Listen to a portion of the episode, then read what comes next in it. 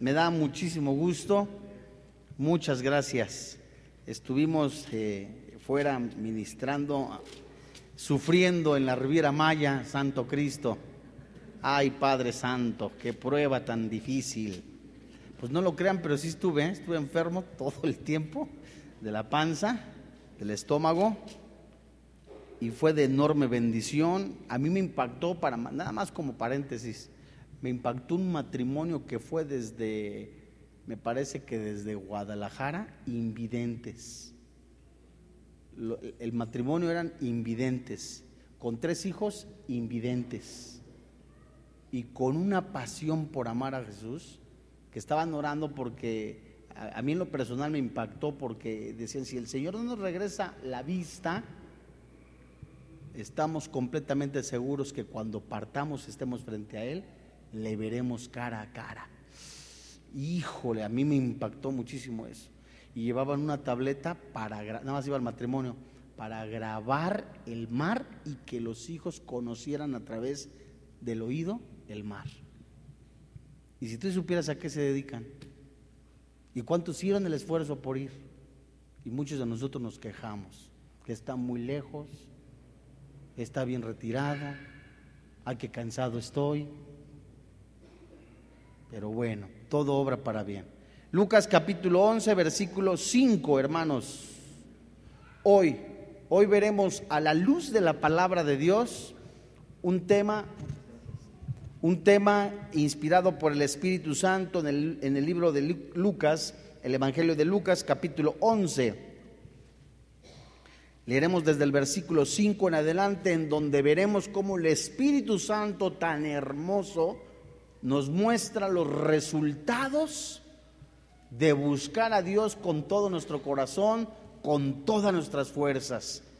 Como Dios nos muestra a través de estos versículos la perseverancia que debe de tener un cristiano, la paciencia que se produce en la fe del cristiano que habla su creador. Esto lo veremos a la luz de la palabra de Dios en un tema titulado buscando el rostro de Dios. Lucas capítulo 11, versículo 5. ¿La tienes? Jesús habla. Les dijo también, ¿quién de vosotros que tenga un amigo va a él a medianoche y le dice, amigo, préstame tres panes porque un amigo mío ha venido a mí de viaje y no tengo que ponerle delante? Y aquel, respondiendo desde dentro, le dice, no me molestes, la puerta ya está cerrada y mis niños están conmigo en cama, no puedo levantarme y dártelos. Os digo que aunque no se levante a dárselos por ser su amigo, sin embargo, por su importunidad, se levantará y le dará todo lo que necesite. Y yo os digo, pedid y se os dará, buscad y hallaréis, llamad y se os abrirá, porque todo aquel que pide recibe y el que busca halla, y al que llama se le abrirá. Que padre de vosotros si su hijo le pide pan, le dará una piedra, o si pescado, en lugar de pescado le dará una serpiente, o si le pide un huevo, le dará un escorpión. Pues si vosotros siendo malos, pues si vosotros siendo malos sabéis dar buenas dádivas a vuestros hijos, cuánto más vuestro Padre Celestial dará el Espíritu Santo a los que se lo pidan. Santos hermanos en la fe, en todas nuestras oraciones existe una parte que corresponde a Dios y otra parte que nos corresponde a todos nosotros los cristianos por hacer. No existe una explicación más clara de la parte humana que la de que se nos revela en esta escritura. El Señor Jesús nos ilustra de una manera tan hermosa la parte humana, la mente humana. Y nos señala en estos versículos, Lucas capítulo 11, del versículo 5 al 13, la perseverancia que debe de tener un cristiano en la oración, en la santidad. Dios mío, están ocurriendo tantas otras cosas. Quizá mis oraciones no se escuchan. El cristiano tiene que ser perseverante. Y como producto y parte del fruto del Espíritu Santo en el cristiano, viene la paciencia, viene la paz y puede lograr que nosotros obtengamos lo que le pedimos a Dios. Hemos visto a través de estas semanas eh, el, el propósito de la oración. ¿Cuál es el propósito de la oración? El cristiano en su espíritu, guiado por el Espíritu Santo, eleva la oración, el Espíritu Santo le pone qué pedir, qué hacer si yo empiezo a conocer los planes de Dios, yo vengo a la luz de la palabra de Dios, yo tengo la mente de Cristo, me, doy cuenta ahora, el Espíritu Santo me revela el plan, el propósito, Romanos 12, 1 y 2, lo que tiene Dios preparado para mi vida, entonces empiezo a descubrir qué es lo que Dios quiere para mi familia, qué es lo que Dios quiere para mi esposa, para mis hijos, para mis conciudadanos, para mis hermanos en la fe. Y cuando yo ya estoy canalizado en ese sentido espiritual, Juan capítulo 4, Dios busca verdaderos adoradores que le adoren en espíritu y en verdad.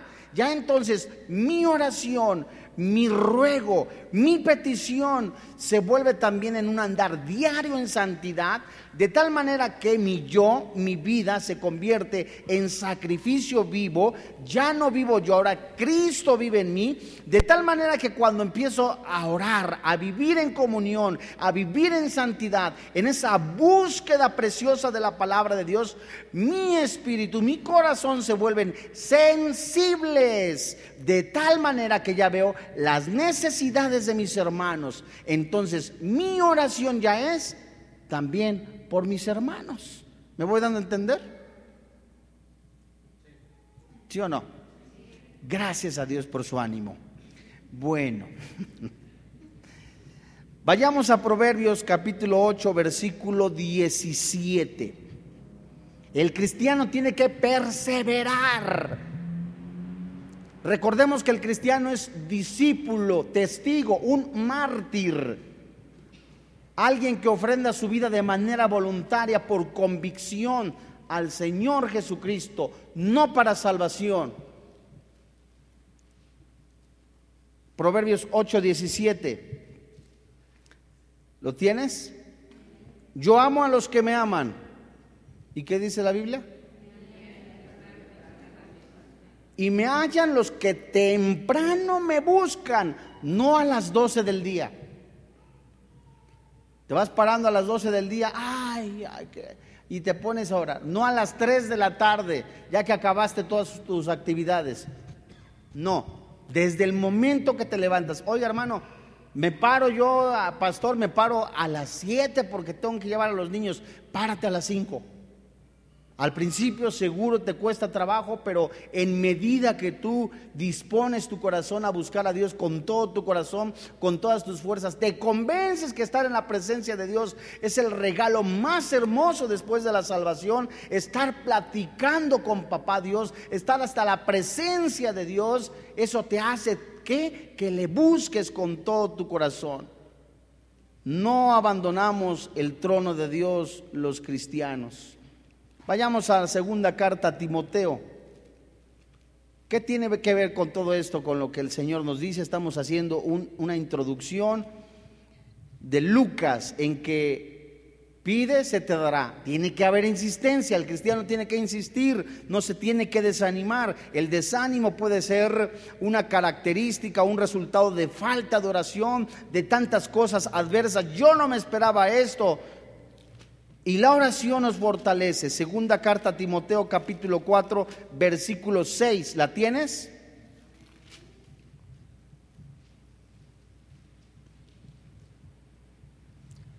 Este ejemplo de Pablo, fíjate qué bonito. Fíjate qué bonito. ¿Hasta cuándo tengo que vivir en santidad? ¿Hasta cuándo tengo que dejar de buscar de Dios? ¿Hasta cuándo tengo que insistir en vivir en la presencia del Señor? Verso 6, sígueme con cuidado. Porque yo ya estoy para ser sacrificado. Pablo anuncia, estoy a punto ya de entregarme ya para el Señor físicamente, partir de este planeta. Y el tiempo de mi partida está cercano. Versículo 7.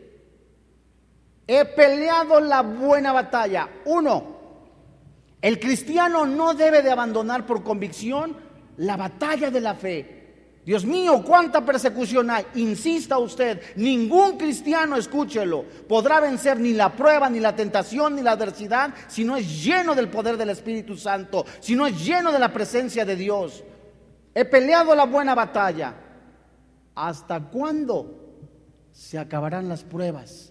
¿Hasta cuándo se acabarán las tentaciones? ¿Hasta, cuándo se acabarán eh, las adversidades? He acabado la carrera hasta que Dios nos llame. Fíjate qué enseñanza tan solo en un versículo tan hermoso. Diario es la pelea. ¿Hasta cuándo se van a acabar las pruebas, las tentaciones, las adversidades? Hasta que Dios me llame a su presencia. He acabado la carrera. Esta carrera tipifica la vida de la fe en el cristiano. Por último, ¿qué tiene que hacer el cristiano hasta que entregue o llegue a la presencia de Dios? Guardar la fe. El cristiano tiene que perseverar, tiene que ser insistente. Vayamos al primer libro de Crónicas, capítulo 16, en el verso 11. Crónicas, capítulo 16, primer libro de Crónicas, capítulo 16. Crónicas, primer libro de Crónicas, está antes del segundo libro de Crónicas. ¿Sí? Dice la Biblia, buscad a Jehová y su poder. Buscad, ¿qué dice la Biblia, hermano? Hijo, es tan hermoso la parte B de este versículo. Busca su rostro continuamente. No hay nada más hermoso, precioso que el cristiano se levante en la mañana. Dios mío, sin ti no puedo hacer nada. Tú eres mi fortaleza, tú eres mi estabilidad, tú eres mi motivo para seguir adelante. Yo te amo, Señor. Buscar el rostro continuamente, no a 15, 15 minutos, no 20 minutos. Eso es diario, hermano. Y, y al salir a la calle, vivir de manera espiritual. Verso 11. Ahora vamos a Isaías. Isaías, Jeremías, Isaías capítulo 55 en el verso 6. Y hermano en la fe, esta es una invitación también para aquellos que dicen, mañana hay de buscar a Dios. Dios, el Espíritu Santo, dice la Biblia, te anhela celosamente. Dios está tocando diario, diario tu corazón. Dios mío, Dios mío, diario, diario te está buscando el Señor. Ven, quiero tener comunión contigo, quiero estar contigo. Si es cierto, el Espíritu Santo mora, es decir, vive de manera permanente en nosotros, pero la parte humana, ¿verdad? Es nuestro espíritu, lo que a nosotros nos toca es buscarle, Buscad a Jehová, que dice la Biblia, mientras puede ser hallado. Llamarle, ¿qué dice la Biblia? Alguno dirá, Dios mío, ¿cómo quieres en este momento de traición, de angustia, de crisis, de momentos difíciles? Estoy desanimado, tantas traiciones, traiciones. Busca a Dios mientras puede ser hallado. Busca a Dios con todo tu corazón. ¿Qué dará la paz a tu vida? ¿El alcohol? ¿Qué dará la solución a tu matrimonio? ¿Un amante? ¿Qué dará la solución a, tus problemas financieros? ¿Robar? No, lo único que puede dar la, santidad, la paz en el cristiano, que guarda nuestros corazones, es el Espíritu de Dios. Y el punto central es que la persona que ora debe de ser sincera, ferviente, constante, persistente, perseverante. Y uno de los grandes rasgos de hoy día de muchos cristianos es la falta de oración. Muchos no son constantes. Muchos no buscan a Dios como se dice coloquialmente, traes la piedra en el zapato, ahora sí buscas a Dios. ¿Tienes problemas en tu casa? Ahora sí Dios. Dice Nehemías capítulo 4, en una, capítulo 9, en una, en la oración, al igual que Daniel 9, son las oraciones quizá más largas de la Biblia tan hermosas, reconociendo el poder de Dios, la soberanía de Dios, el amor de Dios, la salvación que viene de parte de Dios. Y dice Nehemías, una vez que le diste a tu pueblo lo que querían, se olvidaron de ti. Ya tienes unas finanzas buenas, estás en bonanza financieramente hablando, ya no oras. Ya en tu matrimonio se empezaron a componer las cosas, ya no oras. Ya tus hijos tienen el colegio que tú anhelabas, ya no oras. Ahora, ¿por qué oro? No, pues no, no hay nada por qué orar. Te has vuelto insensible.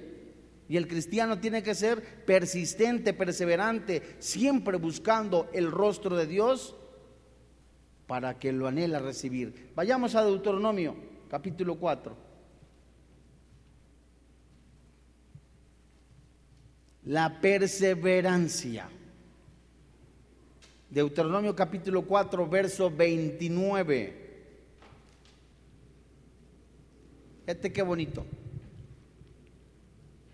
Mas si desde allí buscares, buscares a Jehová tu Dios, lo hallarás. Si lo buscares, ¿cómo?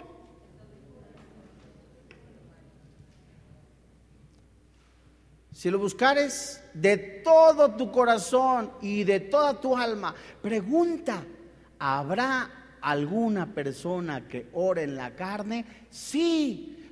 ¿Habrá algunas personas que hagan cosas mecánicas? Sí. Sin el sazón de la sinceridad, sin el sazón de esa hambre de buscar la presencia de Dios. Ya no es buscar únicamente la bendición de, de los objetos materiales para muchos, ya es buscar, eh, eh, eh, ya no buscan al que bendice, sino que buscan únicamente las bendiciones. Quiero esto, quiero aquello, quiero lo otro. Santo de Dios, nada de eso vendrá a tu vida si no buscas a Dios con todo tu corazón. Dios conoce nuestras intenciones. Regresemos a Lucas capítulo 11 versículo 5. Y en estos versículos del 5 al 9, Jesús nos ofrece una exhortación acerca de la oración para perseverar y permanecer pacientes, esperando la respuesta de dos maneras, porque hoy día muchos cristianos, cristianos quieren las cosas rápido, de volada Quiero esto, quiero aquello, quiero lo otro, quiero... Y lo único express que podemos obtener en esta vida es el café y la sopa marucha. Lo demás tenemos que esperar pacientemente. Y un rasgo de la paciencia es el, eh, eh, es, eh, forma parte del, del fruto del Espíritu Santo. Paso tiempo con Dios. Si yo estoy seguro a quién le estoy hablando, a un Dios sobrenatural, al único Dios vivo, conoce mi corazón, conoce mi sinceridad, sabe que le estoy hablando con honestidad, sabe que lo que yo le pido es para glorificar el precioso nombre de Jesús, entonces no me tengo que desesperar. Si se da o no se da, ¿puedo yo cambiar las cosas? Fíjate, versículo 9, Lucas capítulo 11, versículo 5. Leemos. Dice la Biblia. Les dijo también, ¿quién de vosotros que tenga un amigo va a él a medianoche y le dice, amigo, préstame tres panes? porque un amigo mío ha venido a mí desde viaje y no tengo que ponerle delante. Y aquel, respondiendo desde adentro, le dice, no me molestes, la puerta ya está cerrada y mis niños están conmigo en cama. ¿No puedo levantarme y dártelos? Os digo que aunque no se levante a dárselos, por ser qué? Fíjate qué interesante. Sin embargo, por su importunidad, se levantará y le dará todo lo que qué. A ver, ¿lo que quiere o lo que necesita? Ah, lo que necesita, no es lo que quiere. Ah, bueno. Verso 9. Y yo os digo, pedid y se os dará, buscad y hallaréis, llamad y se os abrirá. Porque todo aquel que pide, dice la Biblia, bueno, la persona que ahora debe de continuar pidiendo lo que necesita. Pregunta, ¿lo que yo estoy pidiendo glorifica en el nombre del Señor Jesús? Eso es un examen que yo tengo que hacer. Ejemplo, Dios mío, yo quiero tener una avioneta, quiero tener aquello que... ¿Eso glorifica el nombre de Jesús? Sentido común. Dios mío, anhelo con todo mi corazón, es un ejemplo, servir en el ministerio de seguridad, servir en el ministerio de Estado. ¿Eso glorifica a Dios? Ahora tengo que tener disposición, tengo que disipularme. Dios acomoda las cosas. Mis peticiones tienen que ser en base a la voluntad de Dios. Santiago dice, pides, pero pides mal. Nada más para tus deleites. A ver, le pides un millón de dólares. Pregunta, ¿tienes la sabiduría para administrarlos?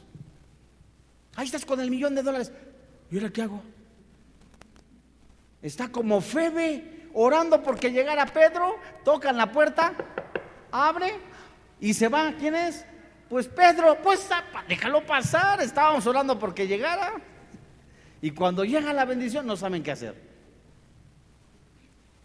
Pide y se te dará. ¿Verdad? El punto es el siguiente.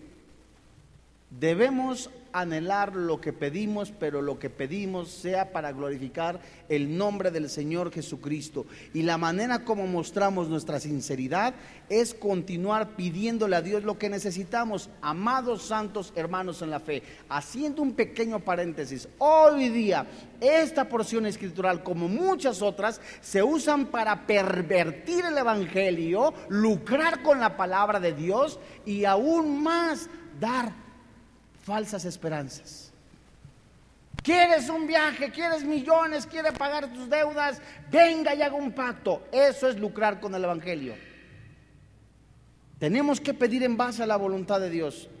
Y los verbos pedir, buscar, llamar, ¿cómo están? En una acción continua.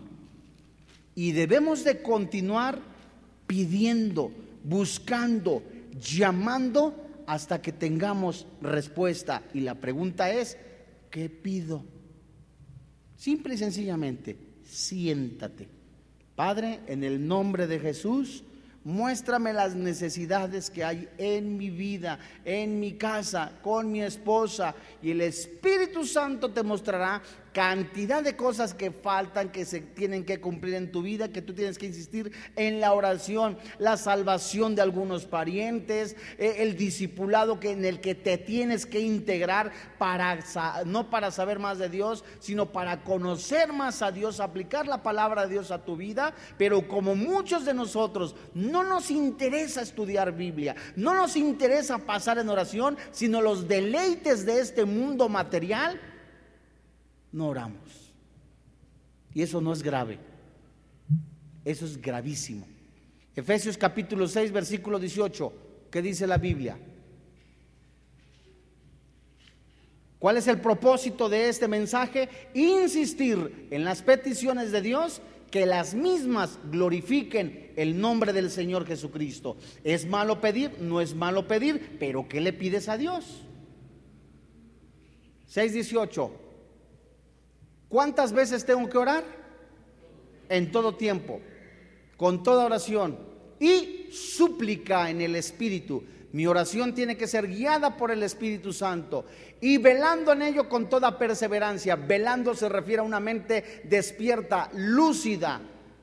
Velando en ello con toda perseverancia, es decir, insistencia, suplicando por quiénes? La oración del cristiano principalmente es tener comunión con su Señor, orar por su esposa si eres casado, por tus hijos y por quién? Por los hermanos en la fe.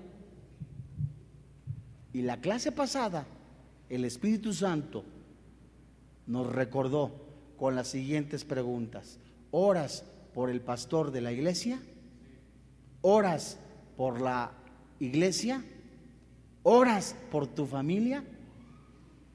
Tenemos que ser sensibles a la voz del Espíritu Santo. Lucas capítulo 11, en el versículo 10, dice la Biblia,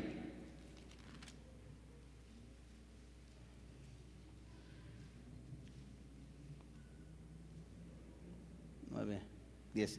Porque todo aquel que pide recibe, y el que busca, halla, y el que llama, miren, Dios escuchará y responderá a la persona que persevere. Señor, en el nombre de Jesús, mi corazón anhela completamente, es un ejemplo, que, el Evangelio se conozca en toda ciudad de Zagualcoyotl, que se conozca en Tlanepantla, Papito Santo, pon en tus manos los medios, los pongo en tus manos, pon en tus manos, Dios mío, este momento para que se abran las puertas, es un ejemplo de oración. Dios mío, anhelo que mi familia conozca de Jesús, anhelo que mi familia, que mi padre, que mis hermanos conozcan de Jesús. Ahora ya está la oración puesta en manos de Dios y el versículo versículo que acabamos de leer nos dice literalmente insistir. Hay mujeres que están orando por su esposo. El esposo no es cristiano. El esposo es violento. El esposo literalmente es una persona que dice ser cristiano, pero no lo es. Golpea a la esposa, la maltrata, la humilla. Es una persona que se ve a leguas desde la torre latinoamericana, no es regenerada y ella lo ama. Dios mío, yo oro para que el Espíritu Santo ilumine a mi esposo. Ese es un ejemplo. ¿Me voy dando a entender? Y el creyente siempre recibirá la necesidad que anhela. Pues en esta parábola el amigo estaba muy ocupado con una necesidad muy grande. Estaba dormido. Imagínate a las 3 de la mañana que te despierten a las 3 de la mañana y que te digan, oye vecino, ¿no tienes dos bolillos? Digo, oye, por favor, dos bolillos a las 3 de la mañana. No, Isaac me habla a las 4 de la mañana para preguntarme la hora. Ya, no, no es cierto. Dios mío, en el caso, este, en esta, en esta historia, en esta parábola, es la insistencia, Dios mío, Señor, hasta que se canse, no, no, no, no, habla manera de, de fastidio, sino hasta que ver respuesta a nuestra oración. Dios mío, esto quiero, quiero que, que me escuches, que esta oración, que esta petición glorifique el nombre del Señor Jesús.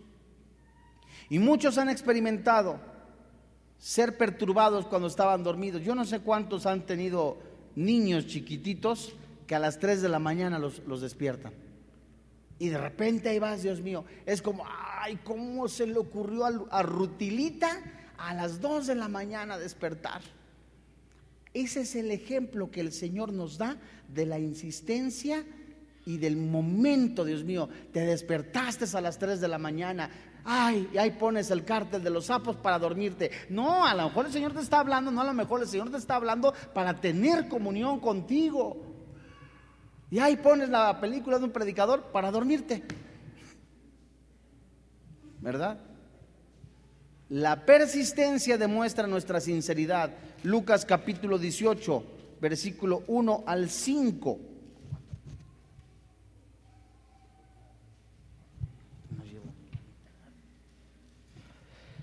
Lucas 18.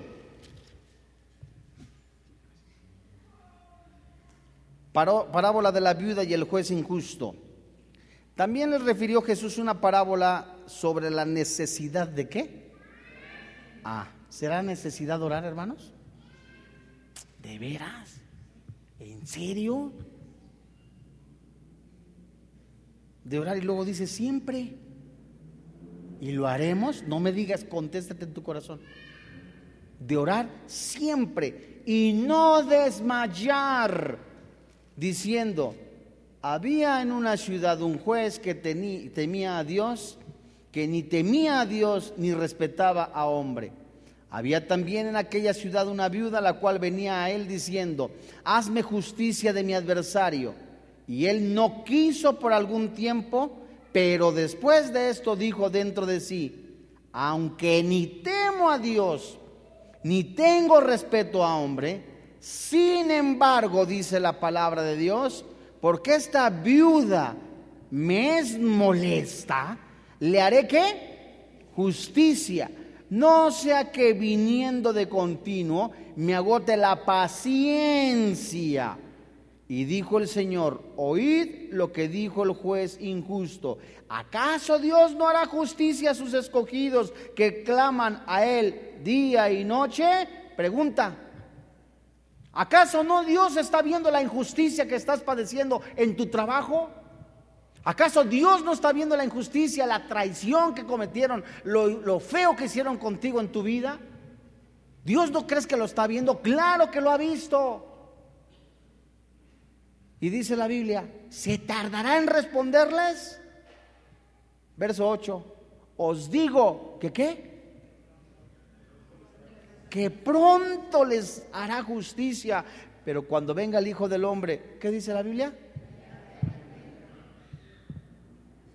Muchas de nuestras oraciones no son contestadas por falta de fe. Por falta de fe.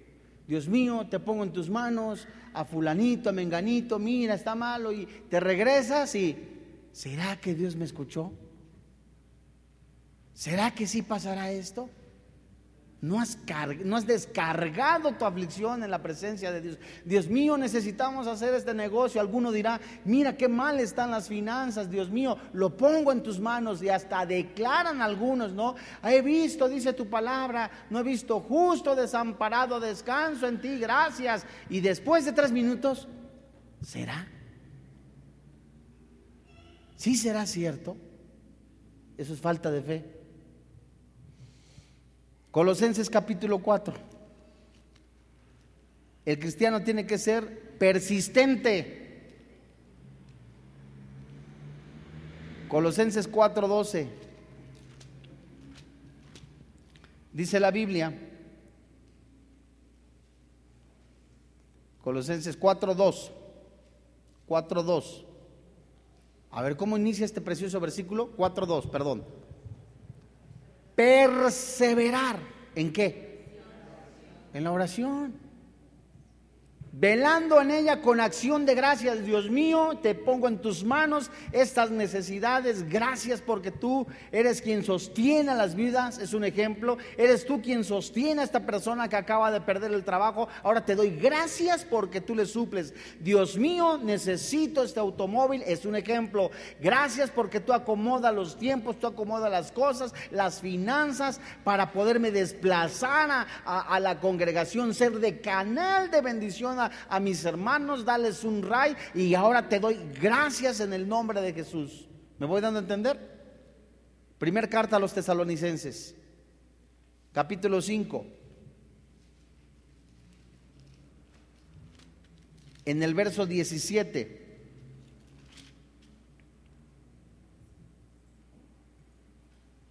¿Qué dice? Es el versículo orad sin cesar. ¿Se han dado cuenta que los versículos que hemos leído hablan buscar a Dios desde temprano, orar con persistencia, insistencia? ¿Qué nos está queriendo decir eh, el Espíritu Santo en nuestra vida? Que busquemos a Dios con todo nuestro corazón, que nuestros tiempos de oración no sean de tres minutos, de cuatro minutos, de cinco minutos que nuestros tiempos de oración crezcan y en medida que yo voy profundizándome en la intimidad con el Señor Jesús, esto es hermoso, en serio, e, e, en, en, el momento que yo estoy profundizándome, metiéndome hasta el lugar santísimo, estoy viviendo en el momento estar con Dios ahí en su presencia, de verdad, ya no me quiero salir.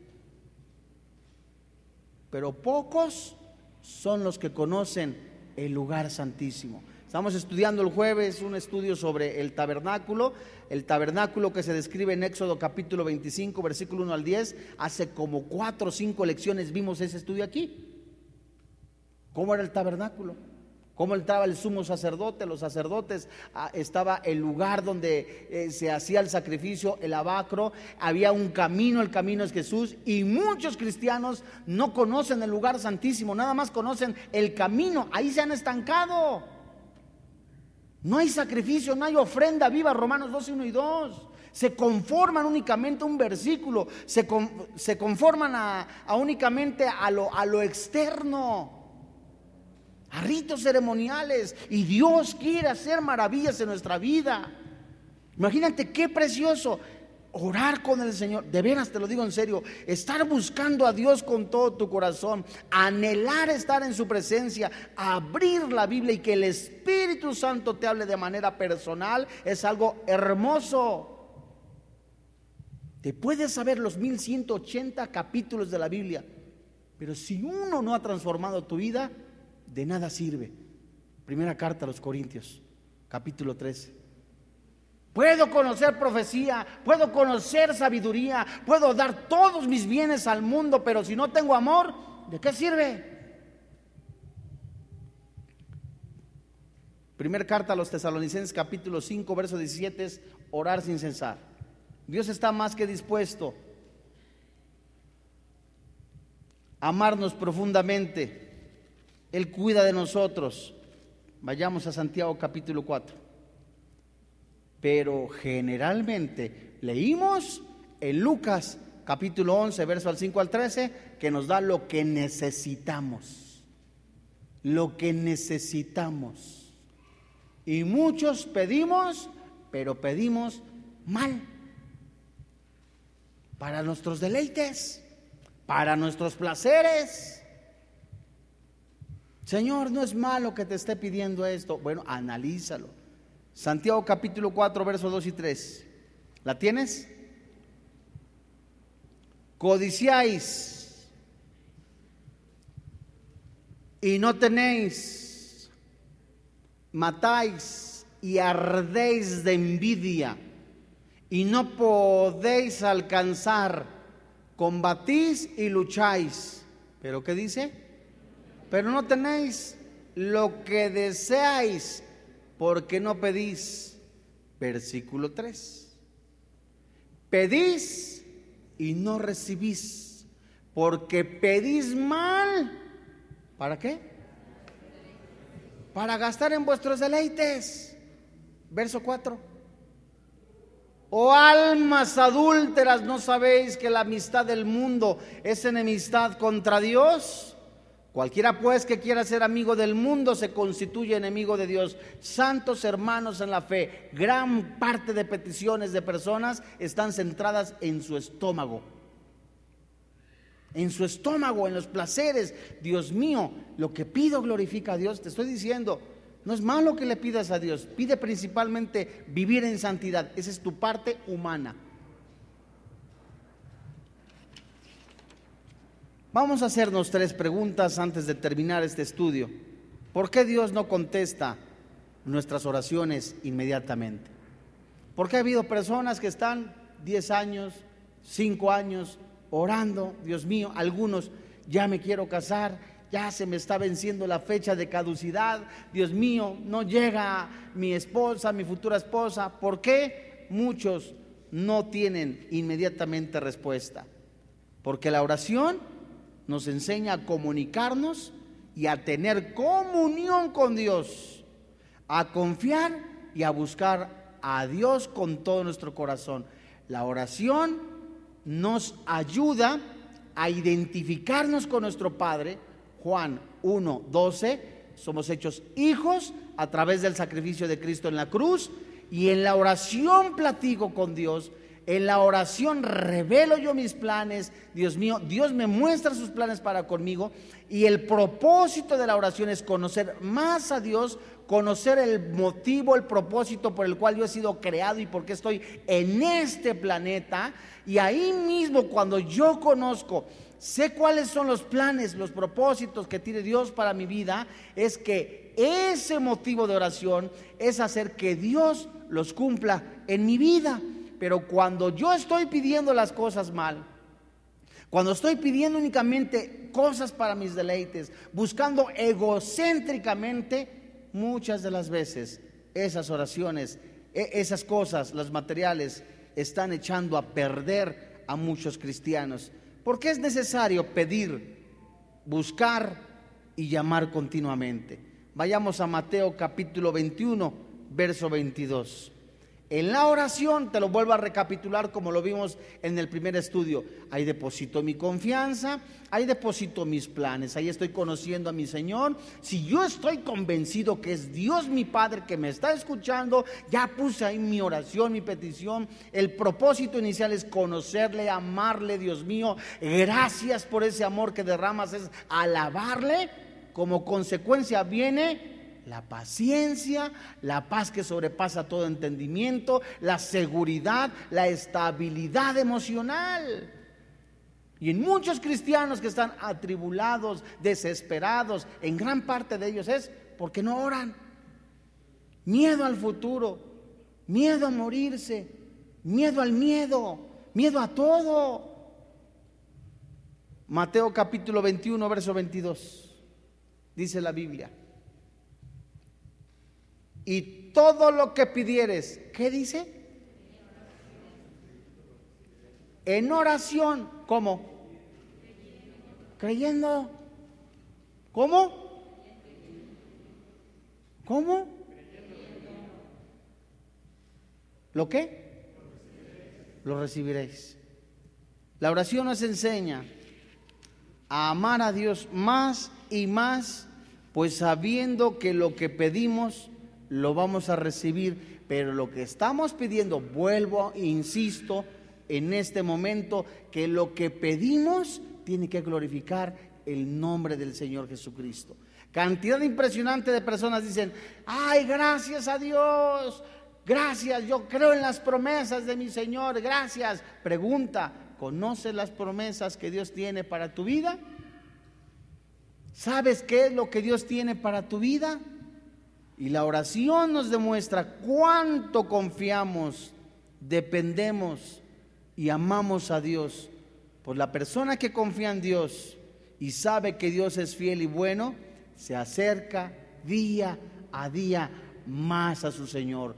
Tengo esperanza en que mi padre se convierta. Tengo esperanza, ese ejemplo, en que mi esposa, mi esposo se convierta. Tengo esperanza en que mis hijos lleguen a los pies del Señor. Tengo esperanza en que Dios me coloque en este nuevo empleo. Gracias Señor porque tú me lo das. Conoces mis intenciones. Ahora, gracias papito porque todo esto ha de ser para glorificarte, exaltarte con todo mi corazón. La oración nos invita a buscar el rostro de Dios, buscar en la presencia de Dios, dice Hebreos capítulo 11, versículo 6, que nos acerquemos porque Él es galardonador.